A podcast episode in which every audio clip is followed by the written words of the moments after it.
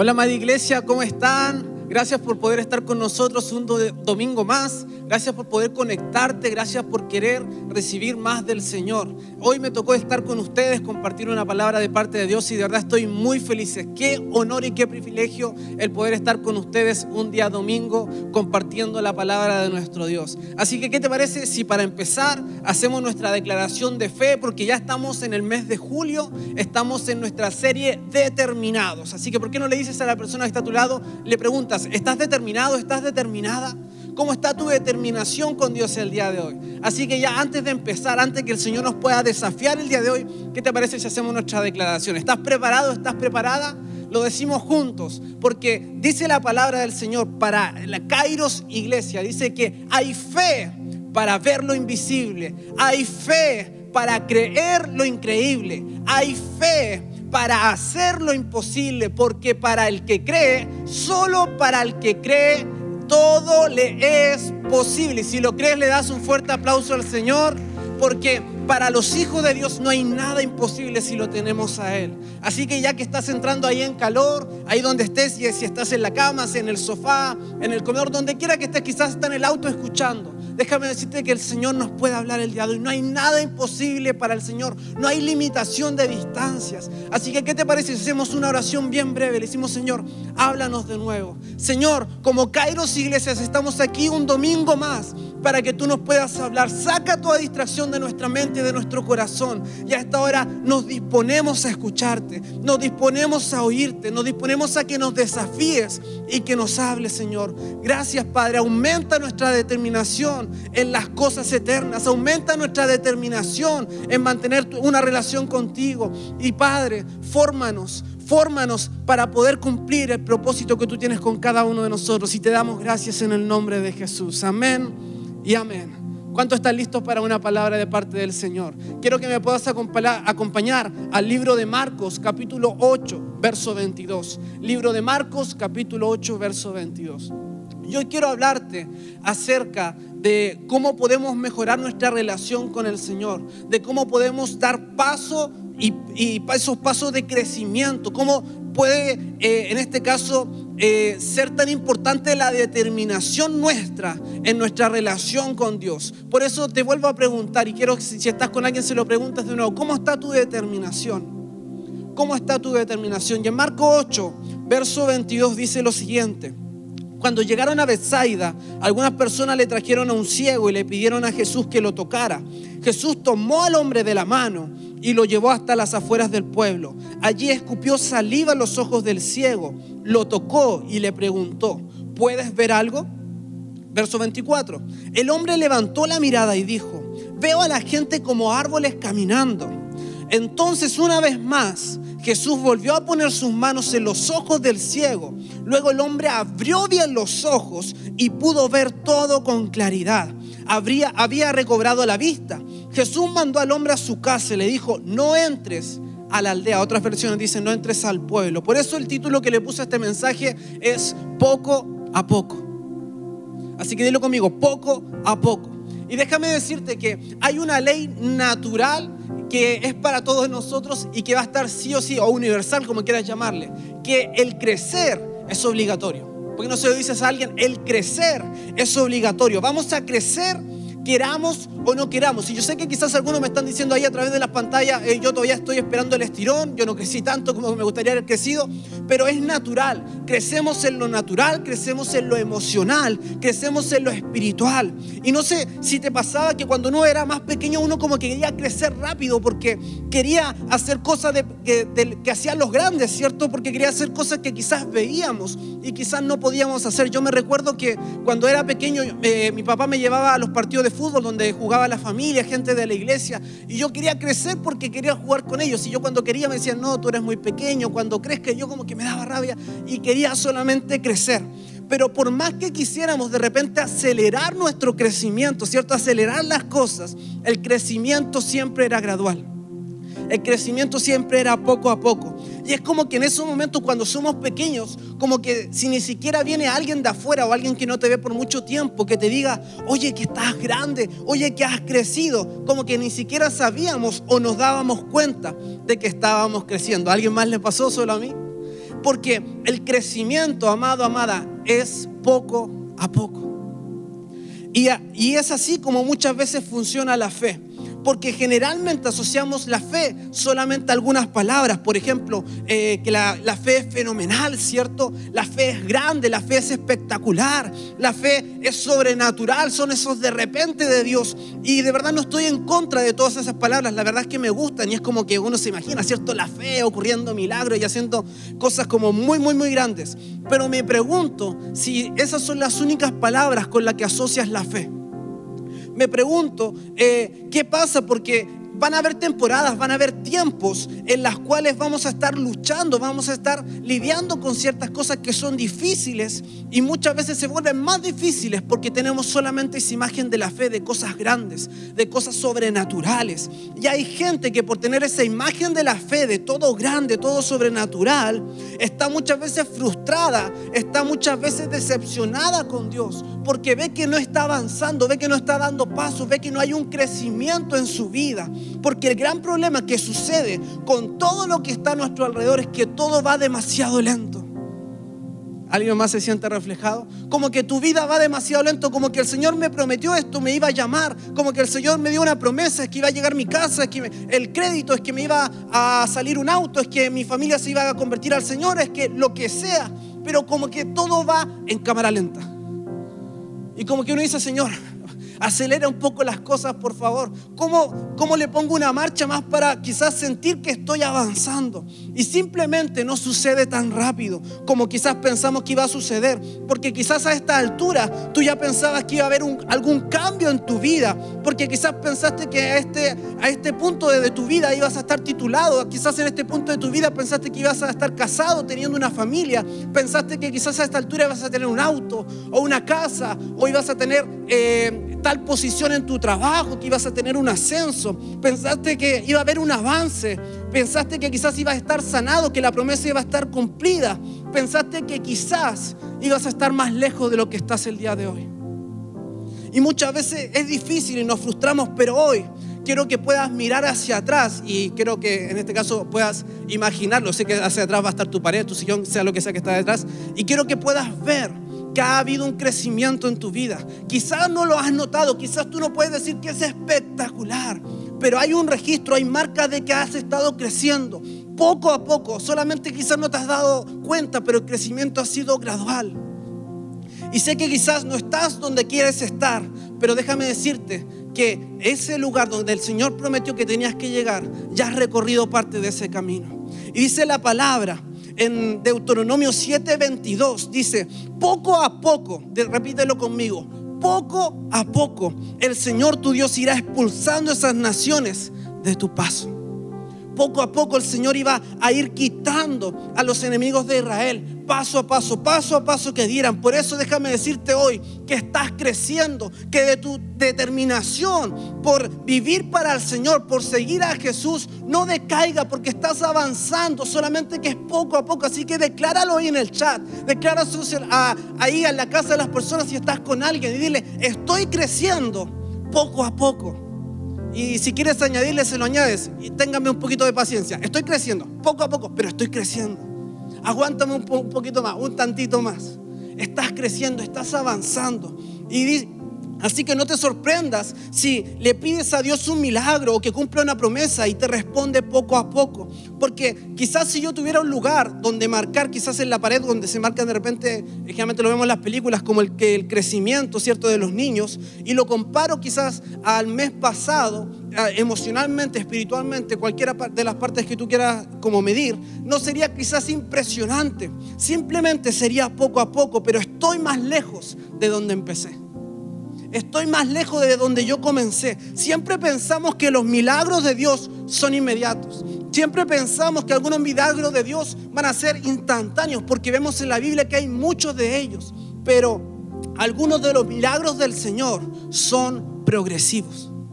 Y no suceden de la noche a la mañana, suceden con el tiempo. ¿Qué pasa si te digo que quizás te puedo decir algunas cosas que te ayuden a crecer?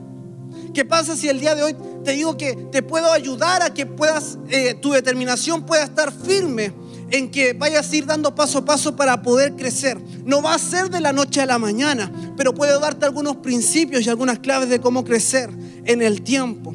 Y sabes qué es lo que me encanta de Marcos capítulo 8? Es que tenemos una historia, tenemos un milagro en movimiento. Tenemos un milagro progresivo, tenemos algo sobrenatural, algo enorme, algo extraordinario, pero lento. Como que esa parte no nos gusta, ¿cierto? Y a veces cuando creces se siente lento. Cuando avanzas se siente lento. Y en Marcos 8, verso 22, Dice, cuando llegaron a Bethsaida, algunas personas le trajeron a un ciego y le pidieron a Jesús que lo tocara, como, como leímos anteriormente. Ahora vamos a hacer una pausa, porque quiero darte un poco quizás de contexto lo que está sucediendo en Marcos 8. Jesús acababa de terminar de alimentar a las cuatro mil personas y ahora tiene a sus discípulos y está entrando en una aldea, en un pueblo conocida como Bethsaida. Y cuando llegaron a Bethsaida, dice que un grupo de personas vienen y le piden a Jesús que por favor pudiera sanar a ese hombre ciego. No puede ver nada. Y creemos que, Señor, que si tú lo tocas, él, va a poder ser sano. Yo creo que todos hubiéramos hecho lo mismo, ¿cierto? Aquí hay algo importante, porque, y quizás eh, esta puede ser, em, ¿cómo decirlo? Esto puede ser lo que te va a impulsar para seguir avanzando y creciendo en, lo que, en, estos últimos seis meses que nos quedan de año. Y, y el Señor, déjame decirte algo, el Señor usa a personas para acercar a otras personas al Señor. El Señor usa personas. Dios se lleva a la gloria de todo el milagro, pero nos usa a nosotros en el proceso. ¿Cuántos quieren ser parte de esas personas? Personas que puedan acercar a otras a Jesús, personas que puedan acercar a otras a que puedan recibir su milagro, que puedan recibir la promesa. Y porque hay muchas personas, diga conmigo, en otras iglesias, ¿cierto? En otros lugares, gente que quizás no conoce al Señor, que quizás dicen servir. Ah, ¿qué es eso? Eso, eso lo hacen otras personas. No, yo no, yo tengo un llamado, yo soy para algo más, ¿cierto? Ah, es que eso yo ya lo hice, es que aquí ya. No, sino que nosotros somos personas que no dicen, ah, el servicio. No, el servicio no está por debajo de mí, el servicio es lo que yo debo hacer. Porque si no es así, déjame, y eso me lleva a preguntarte, ¿te importan más los títulos o te importan más los testimonios? ¿Qué te importa más? ¿Te, importa más que te reconozcan, que digan, ¿sabes qué más? Ah, Él es el que hizo el milagro, Él es el que trajo tantas personas. ¿O te importa que gente pueda llegar transformada y empezar a contar testimonios de lo que el Señor está haciendo? ¿Qué es lo que prefieres? Porque no tenemos sus nombres en la Biblia, lo que estamos leyendo en Marcos 8, 22. Solamente dice que algunas personas, no había títulos, solamente querían el milagro para alguien. El milagro para alguien que estaba pasando necesidad. Te pregunto, iglesia, ¿ese es tu corazón el día de hoy? ¿Esa es tu determinación para el día de hoy? De ver gente que se acerque al Señor y pueda ser sanada, gente que pueda ser liberada, gente que pueda ser restaurada o estamos buscando título, estamos buscando reconocimiento. Y, em, y estas personas que vinieron delante de Jesús solamente quieren ver a Dios moverse. Y ellos traen a este hombre ciego y no sabemos su nombre, pero dicen, por favor Señor, tócalo ahora. Haz el milagro en él ahora. Y si sabemos el contexto, podemos entender lo escandalosa que fue esta petición. Y tú dirás, pero ¿por qué si Jesús eh, hacía milagros? Todos sabían que hacía milagros. Jesús ya era famoso en ese tiempo. Eh, y déjame decirte el contexto. El contexto es que Jesús en ese momento ya era considerado un rabino, un rabino judío. Y los rabinos no andan tocando a personas enfermas ni tocando ojos ciegos. Y tú dirás, pero ¿por qué si el Jesús siempre hacía milagros? Porque el paradigma de ese tiempo, o el pensamiento, teología, como quieras llamarle, era que tu dolencia o tu enfermedad era resultado de tu pecado, era castigo de Dios porque tú estabas en pecado. Entonces cada persona que tenía una enfermedad generalmente era apartada porque era castigo de Dios. Y eso es lo que se pensaba en ese tiempo. Y los rabinos, que eran considerados personas puras, eh, no podían tocar algo que se considerara pecaminoso, porque eso los convertía en algo inmundo. Pero gracias a Dios, cuando dicen gracias a Dios, Jesús no era un rabino normal. Jesús no era un rabino más. Gracias a Dios que Jesús se salió de su divinidad, dice la palabra, y se vistió de humanidad y llegó a tocar todas las áreas más sucias de nuestra vida. Llegó a tocar las áreas que teníamos que estaban rotas, las áreas que incluso teníamos ocultas, que no queríamos que nadie supiera, esas áreas que no queríamos mostrar a nadie, porque todo lo que Él toca lo sana, todo lo que Él toca lo transforma y todo lo que Él toca lo restaura. Y Él no tiene miedo de tu área rota. No sé lo que estás viviendo, pero Él quiere tocarte el día de hoy. Él quiere tocar eso que está en tu interior. Él no tiene miedo a tu área oculta. Dice la palabra que Él solo te toca y nadie vuelva a ser igual. Y la Biblia sigue diciendo en el verso 23, Jesús tomó al hombre de la mano y lo llevó hasta las afueras del pueblo. Ahora quiero que te fijes en esto. Él, Jesús, no ha sanado todavía al hombre. Por favor, la gente le decía, Señor, por favor, cúralo. Señor, por favor, sana al ciego. Y dice la palabra que él en vez de hacerlo, toma la mano y se lo lleva fuera de la aldea. Y se van. Y no sé por qué la verdad se va de la, de la aldea. Eh, la Biblia no nos relata, no nos da detalle de eso. No sé por qué Jesús no hace el milagro en el pueblo. Pero lo que sé es que para Jesús el ambiente es muy, muy, muy importante es muy importante. Y lo que sé es que muchas veces no tenemos un cambio o no podemos sostener un cambio porque estamos en un ambiente, o sea, perdón, porque seguimos en un ambiente tóxico. Seguimos rodeados de un mal ambiente. Jesús muchas veces toca áreas de tu vida. Jesús de repente te puede sanar, te puede transformar, te puede liberar, te puede restaurar.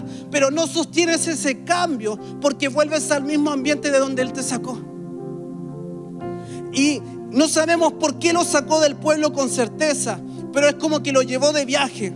Le pidieron un milagro y Jesús se lo llevó a caminar.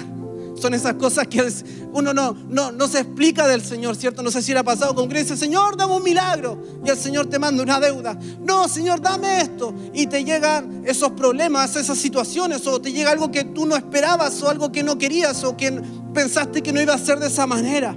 Pero déjame decirte algo. Mejor es ser ciego caminando con Jesús que poder ver y estar solo. Prefiero estar ciego confiando que Jesús es el que me lleva y caminar con Él a mi lado, que poder ver y hacer lo que quiera, pero estar solo. Y mejor a veces es no ver nada y que Dios esté contigo, que ver la promesa o la bendición y que Dios ya te haya dejado. ¿Cómo está tu determinación hoy? ¿A qué te has determinado buscar? ¿Qué te has determinado lograr? ¿Son cosas temporales, pasajeras? ¿O estás apuntando a lo eterno? Estás apuntando al único que no te va a fallar, aquel que tiene todo lo que necesitas. ¿A dónde estás apuntando? Y dice la palabra que Jesús con su amor y con su gracia, con su misericordia, lo agarra de la mano al ciego y comienzan a caminar con él. ¿Por qué? Porque Jesús estaba estableciendo fe en su vida. La fe no se trata de la vista física. De hecho, por definición, la fe es estar seguro y tener esperanza y la certeza de lo que no podemos ver. Y la fe, amado, es más que orar para que se vaya un dolor de cabeza. La fe es más que orar para que te vaya bien en tus estudios o en tu trabajo. Es más que pedir por alguna necesidad. Y está bien todo eso, tienes que hacerlo. Confía en el Señor, el Señor lo puede hacer. Pero déjame decirte que tu fe es más importante porque necesitas fe para seguir a Jesús. Necesitas fe no, no, para, no necesitas eh, tu vista física para poder ver a Jesús, necesitas fe. Y antes de que el milagro, eh, que Jesús le entregara el milagro al hombre, Él le dice, te voy a dar fe. Y déjame decirte que los milagros más grandes de mi vida no han pasado en la multitud, no ha pasado con David más personas, sino que han pasado mis experiencias con Él, donde estaba yo solamente con Jesús, donde Él me ministraba, donde Él me impartía a través de su Espíritu Santo. Porque es distinto estar alrededor de Dios y estar solo con Dios.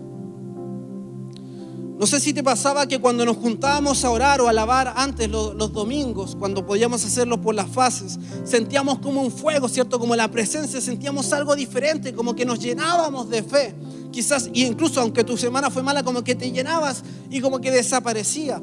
El problema de cuando estás en un entorno de fe y te convences de que tú tienes todo lo que sientes lo tienes dentro, el problema es que cuando sales a la semana y hay tormentas en tu vida, descubres que solamente estabas sintiendo el calor de las personas que te rodeaban.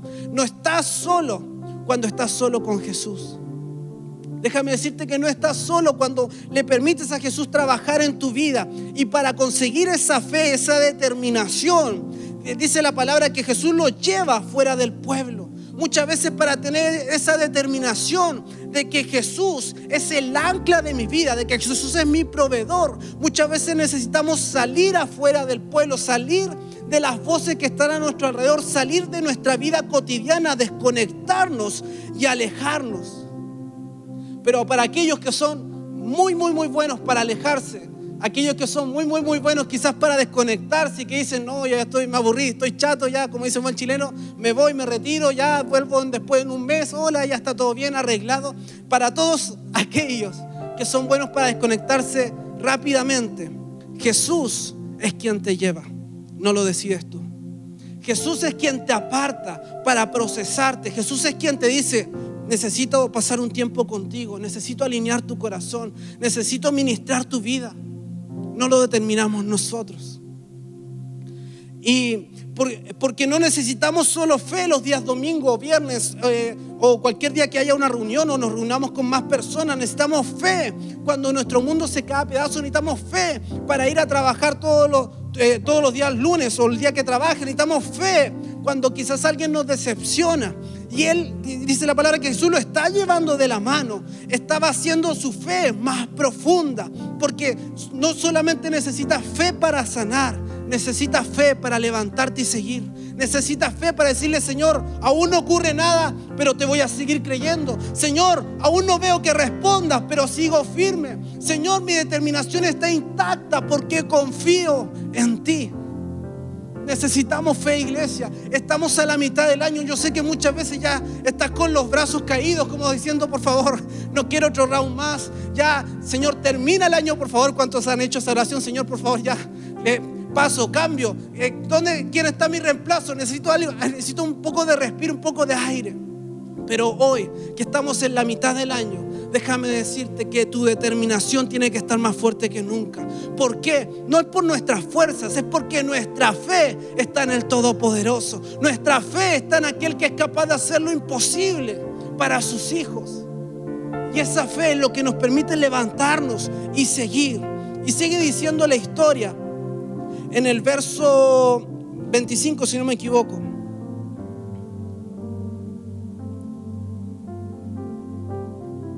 Perdón, verso 22, verso 23. Y dice que eh, allí, cuando ya salió del pueblo, escupió saliva en los ojos del ciego, lo tocó y le preguntó, ¿puedes ver algo? Déjame decirte, todavía no lo sana. Todavía no, hace el milagro en el ciego. Está caminando fuera del pueblo y ahora está hablando con él, porque no le había hablado, ni siquiera le dirigió la palabra, imagínate. Dice que le escupe. ¿Qué, qué, ¿Qué hizo Jesús? Le escupió, ¿cierto? ¿Hay alguien que quiere ser sanado el día de hoy? ¿No? ¿Alguien quiere un milagro? Yo sé que hay muchos ya preparándose. No, tranquilo, Jesús lo hizo. Cuando el Señor le dé la revelación lo hace, ningún problema. Y dice que, y me encanta, de verdad me encanta esta parte, porque hay siete relatos diferentes de la palabra de Jesús sanando a hombres ciegos en el Nuevo Testamento. Y cada vez que Jesús lo hace, lo hace de una manera diferente. Y yo me pregunto cuando leía esto, si el hombre que está con Jesús eh, se sentía un poco frustrado. Yo sé que yo hubiera estado muy frustrado si hubiera sido el caso de eh, si yo hubiera estado ciego y Jesús hace lo que hizo con él. Porque yo creo que tuvo que el ciego haber escuchado de Jesús. Jesús era muy famoso en ese tiempo. La gente lo llevó, algunas personas se recuerdan. Él sabe que tiene a Jesús a su lado, el que le puede dar el milagro. Y la gente le pide, Señor, hace el milagro. Pero él lo toma y comienza a caminar, y a caminar, y a caminar, y a caminar. Y todavía no ve todavía Jesús no hace nada y comienza a caminar y, caminar. Y yo me pregunto si él en algún momento entre que Jesús lo tomó y salió del pueblo, se sintió decepcionado, se sintió frustrado. Se eh, hubieron dudas en su interior, así como Jesús, ok, estoy de la mano con Jesús, estoy creyendo en Jesús, Jesús va conmigo, eh, ya pasamos una cuadra, dos cuadras, 15 minutos, no sé qué, cuánto habrá medido el pueblo, pero imagino acá en la ciudad de La Serena, ya que no haya ahí en la Avenida Aguirre, y que vayamos ya como cuatro esquinas y todavía no pasa nada. Y sigo y voy llegando a Peñuela, Señor, ¿cuándo? Y ya estoy por Coquimbo y no sucede nada. Y yo digo, Señor, eh, ¿por qué no me sanas aquí? Y me empiezo yo a hacer mis dudas, empieza mi incredulidad a brotar. Porque las otras veces que Jesús lo hizo, lo hacía milagros rápidamente. Pero parece que Él lo está haciendo ahora lento. Es como que algunos dicen, yo tengo algunos dicen que justo a mí me toca que todo sea lento, que todo sea difícil. No sé si alguien ha escuchado eso, como que todo me tiene que costar. Y dice que Jesús escupe en los ojos del hombre cuando ya salió del pueblo, de la aldea, y le pregunta, ¿ves algo? porque intenta que veas lo que Él ve. Jesús quiere que veas como Él ve. Cierra tus ojos, quiero que cierres tus ojos ahí donde estás y me digas, ¿qué ves?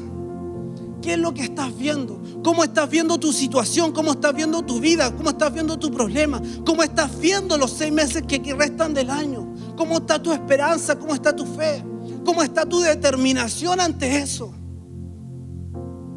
Porque la fe es eso, no ver con ojos naturales, sino que Dios te da una visión de lo que Él tiene para tu vida.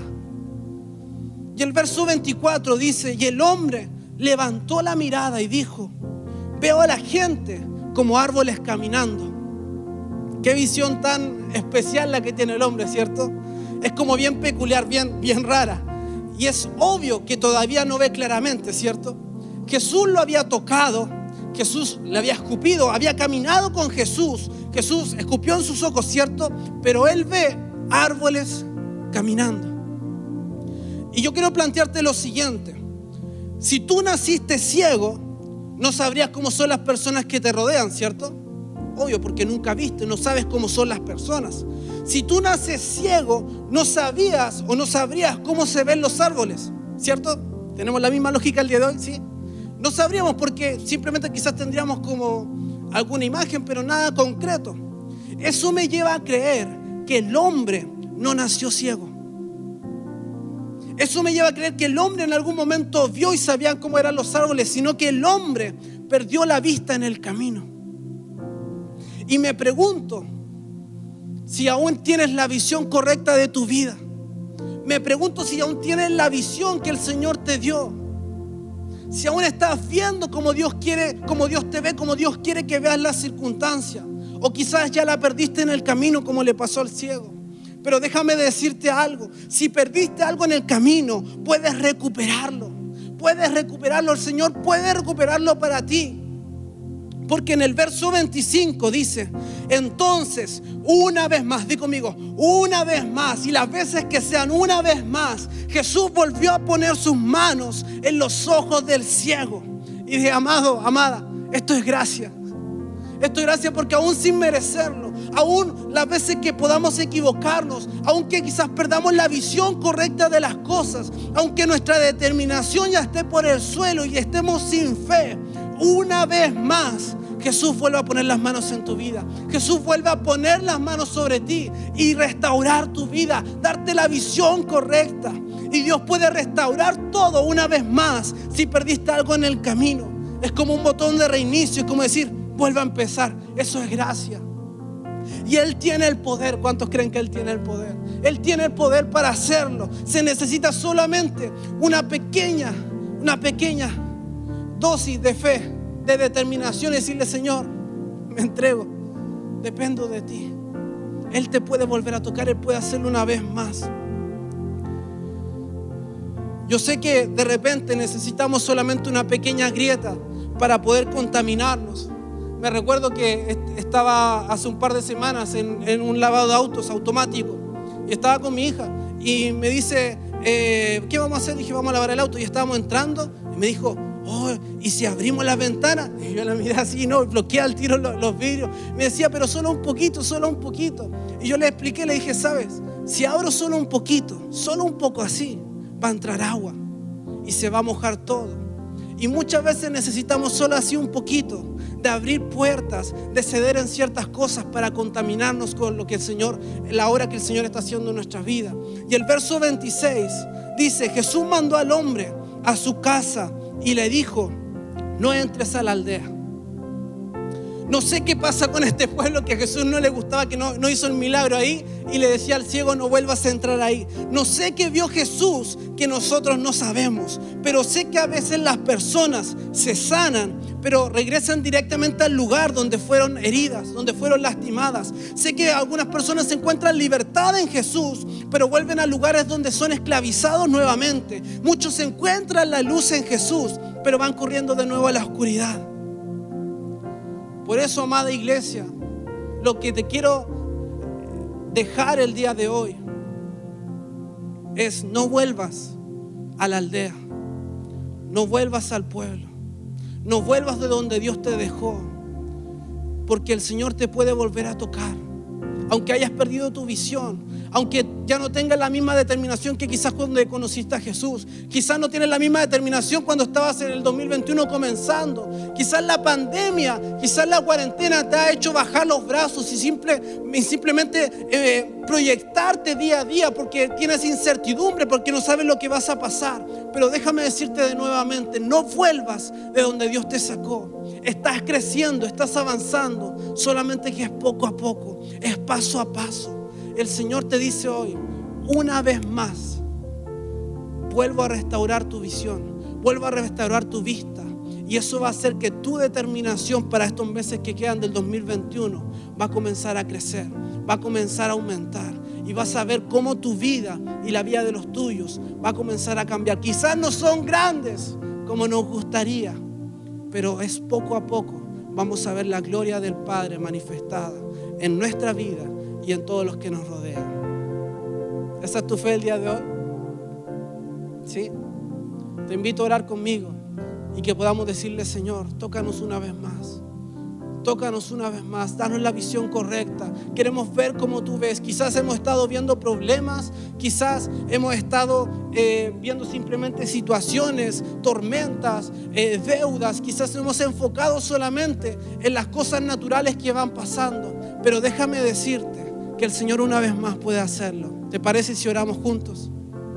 Señor, a esta hora te damos gracias por tu fidelidad, te damos gracias por tu amor, por tu gracia, por tu misericordia. Te damos gracias porque tú eres bueno. Y a esta hora, Padre, venimos a pedirte que una vez más toques nuestra vida. Que una vez más, Señor, puedas liberarnos, puedas restaurarnos. Que una vez más nos dé la visión correcta de las cosas. Queremos ver como tú ves. Perdónanos si no hemos estado viendo de mala manera. Si hemos visto sin fe. Si hemos visto, Señor, sin determinación. Ya rindiéndonos. Pero a esta hora declaramos que tu Espíritu Santo nos toca una vez más. Y nos imparte fe. A esta hora activo fe en la vida de tus hijos, Señor. Declaramos que tu Espíritu Santo está obrando en aquellos que estaban cansados, en aquellos que, Padre, que quizás se habían caído, aquellos que se estaban apartando. Una vez más, el Espíritu Santo vuelva a tocar tu vida, vuelva a tocar tu familia. Y el Señor lo empieza a hacer, empieza a obrar.